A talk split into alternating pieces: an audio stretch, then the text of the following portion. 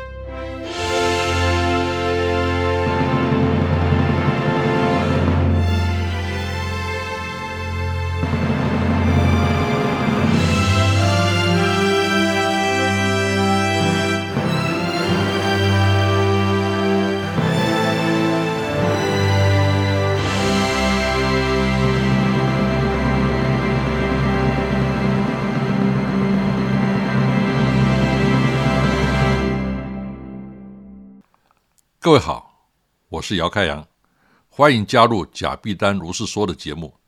这一集要来谈台湾海事历史场景再现插画。我专门研究海事历史呢，已经超过五十年，本身也是一个插画家，出版过许多绘本，举办过多次画展，并且以历史场景再现画呢为论文主题做学术研究。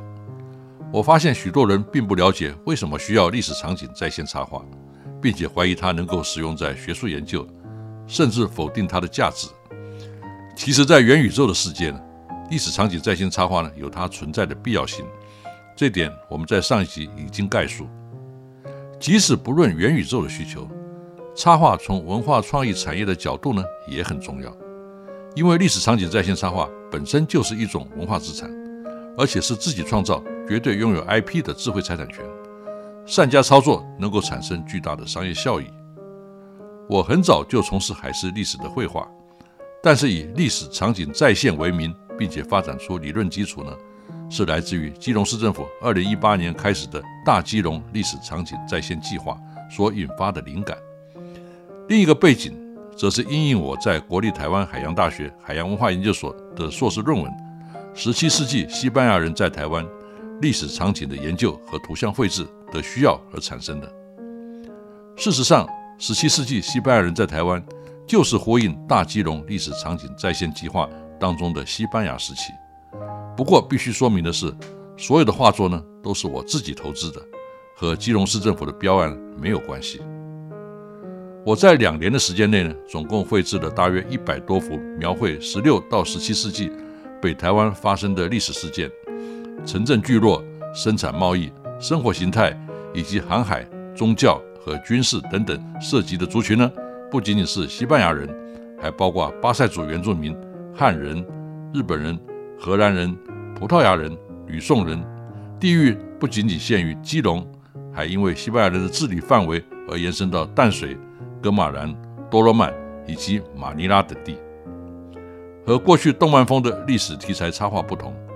我的画作呢，都是高精致度和高写实度，类似西方海事历史画的风格，而且每幅都经过大量历史文献的考证和田野调查，都附有一篇论文详述画作的内容和背景，不但有学术研究的价值，还具有极高的艺术品味，因此常被用于开画展、授权出版品和影视制作，并且成为许多人的收藏。我的历史场景再现画作呢，已经累积超过三千幅，不仅仅是上面讲的基隆地域，还包括淡水、安平、打狗，以及上海、广州、港澳。题材则分成海军、海商、海关、港市、海盗、炮舰外交和水下文化资产，甚至延伸到铁道、航空和东西文化交融等类别。基本上，我已经可以将台湾的海事历史以时间轴排列。用图像无缝衔接了。那么，为什么要画历史场景再现画呢？显而易见的理由是，以前没有摄影术，所以必须透过绘画的方式来呈现已经逝去的历史场景。虽然有些历史文献也有附图像的材料，但是大多画风粗略，没有描绘细节，而且不够准确，尤其是东方的文献，因此很难产生历史场景再现的感觉。即使在摄影术发明之后呢，由于早年的摄影感光度低，设备笨重，只能固定姿态摆拍，对于动态的事件呢很难捕捉。加上当时印刷制版技术的限制，所以许多新闻事件呢虽然拍摄了照片，但仍然必须重新描绘、雕刻成铜版画，才能够在媒体上出版。后来摄影设备和技术呢逐渐进步，到目前呢数位化。和手机化的普及，摄影者不再限于专业人士，这让突发事件被抢拍到的几率大增。但是有些场合仍然因为种种原因呢，无法拍摄到理想的照片。以海洋历史来说，最常见的题材呢就是海难。海难通常发生在无法预知、意想不到的时候，不一定器材刚好准备妥当可以拍摄。而当月黑风高、船只遇险、即将沉没的时候呢？一定兵荒马乱，摄影者深陷其中，逃命都来不及，大概也很难拍出效果好的照片。我们必须了解，能够作为历史场景再现、流传后世的图像，无论角度、构图和清晰度呢，都有一定的标准。以此要求船难逃生者照这个标准来拍摄呢，实在强人所难。甚至如果全船都失踪、你罹难，就算有拍到呢，也消失不见了。这也难怪，直到今天，船难发生现场当时的照片仍然非常的罕见。更重要的是，船只遇难的时候呢，所有的人都在船上，所以不可能拍摄到客观的第三方视角，也就是所谓的上帝的视角。又譬如海战，可能的摄影者不是在我舰，就是在敌舰，怎么可能拍摄得到敌我双方船舰同框的照片？但这样呢，就无法呈现完整的历史场景。即使今天有了空拍机，想要拍摄到类似太平轮沉没事件也是很困难的，因为意外是无人可预知的。如果能预知，意外就不会发生；如果事先无法预知而没有准备，等到发现呢，就已经来不及了。而客观视角呢，却是历史场景最重要、不可或缺的，所以仍然得由画家画出来。像我就画了一幅在夜晚的海上，太平轮的船首。正要撞上建元人右贤那一刹那的话，这可能是全世界唯一的历史场景再现画作呢？是希望重现当年的场景，所以不是凭空想象，而必须有史料文献作为证据。这就和一般写作学术论文类似，必须先大量阅读文献，同时进行田野调查，之后才能开始创作。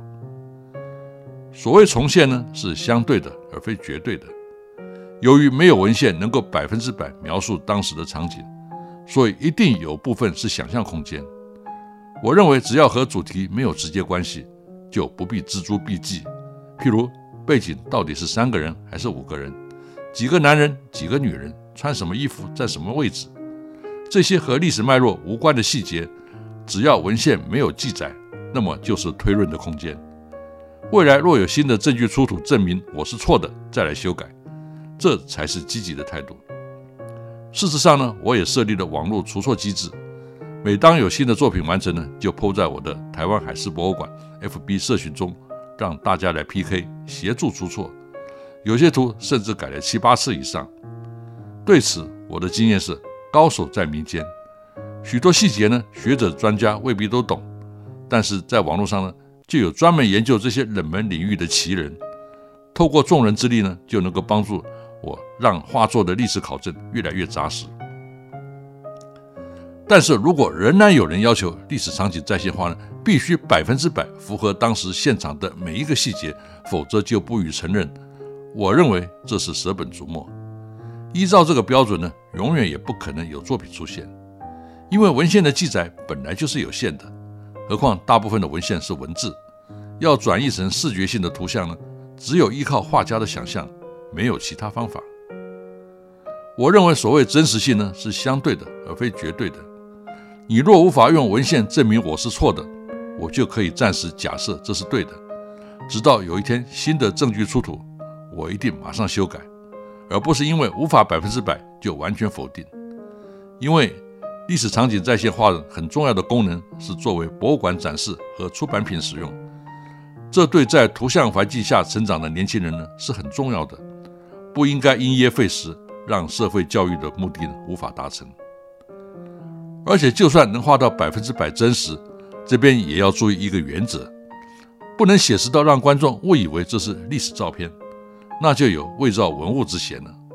虽然我在技术上办得到，但因为已经定义为历史场景再现画作，所以我都要加上笔触，让观众清楚认知这是画家的作品，而不是历史照片。仿真历史照片呢，是另外一个领域，我也做过许多，譬如一张。东北海军水上飞机母舰“镇海号”突袭上海，就经常出现在名嘴的节目，被当成惊人发现的独家历史照片。其实那是我做的。在实物上，即使没有完全符合的现场资料佐证，历史场景再现画作呢，也是有相当依据的。譬如我在做17世纪西班牙人在基隆的主题的时候呢，圣萨瓦多城虽然已经完全不复存在。却可以参考菲律宾类似的遗址，当然必须对于文艺复兴式的人堡呢具有相当的知识，知道他们的异同，并且根据当地环境的特色，譬如基隆多雨来加以改造，让墙壁发霉甚至长树，就像现在还可以看到的基隆建筑一样。这就是我所谓的合理推测，绝非天马行空。这边就引申出一个问题。历史场景再现画作是否容许艺术化包装？这个答案呢也是相对的。虽然历史内容呢不能改变，但是画的视角呢却可以改变。譬如选择最佳城市效果的阳光角度，或为了达成某种镜头语言呢采取俯角或是仰角。这并不违反历史真实，但是可以让画作呢更有气氛。至于历史场景再现画作是否是艺术？本人的形象呢是持否定的态度，因为纯艺术讲求原创性和艺术价值，但那些并不是我们追求的目的。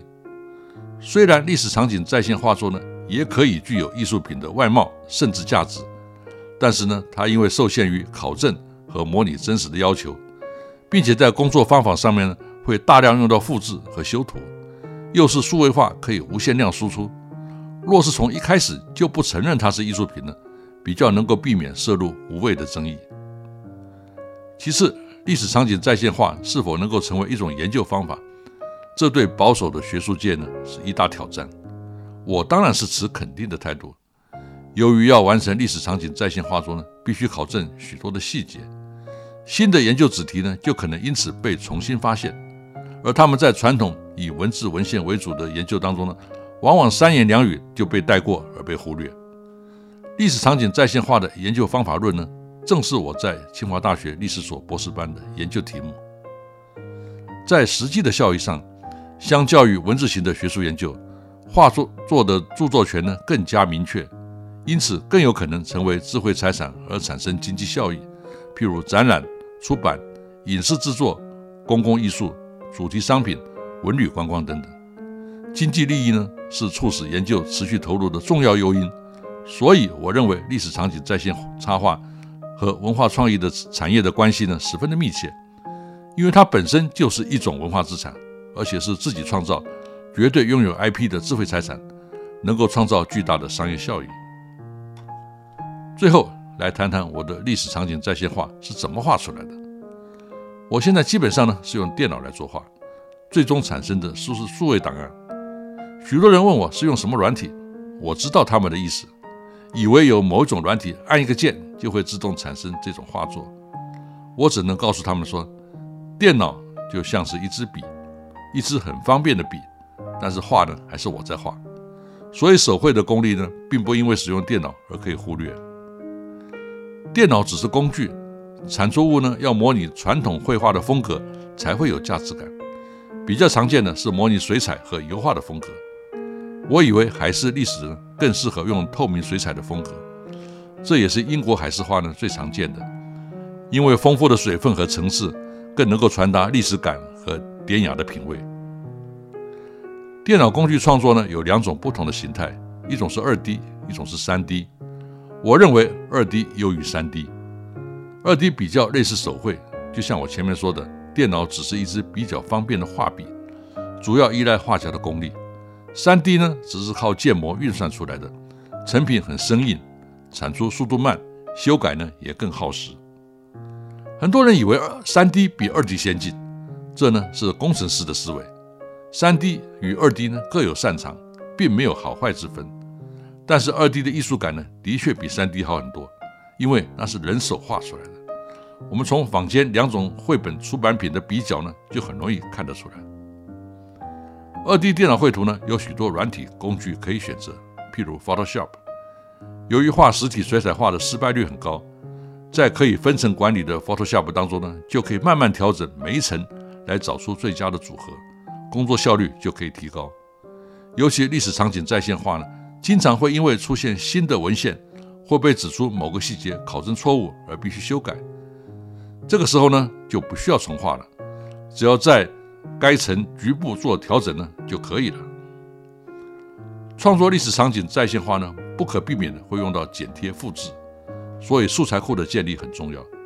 譬如天空和海浪呢，是经常用到的，就不必每次都重画，累积一定数量的材料加以改造，就可以反复运用。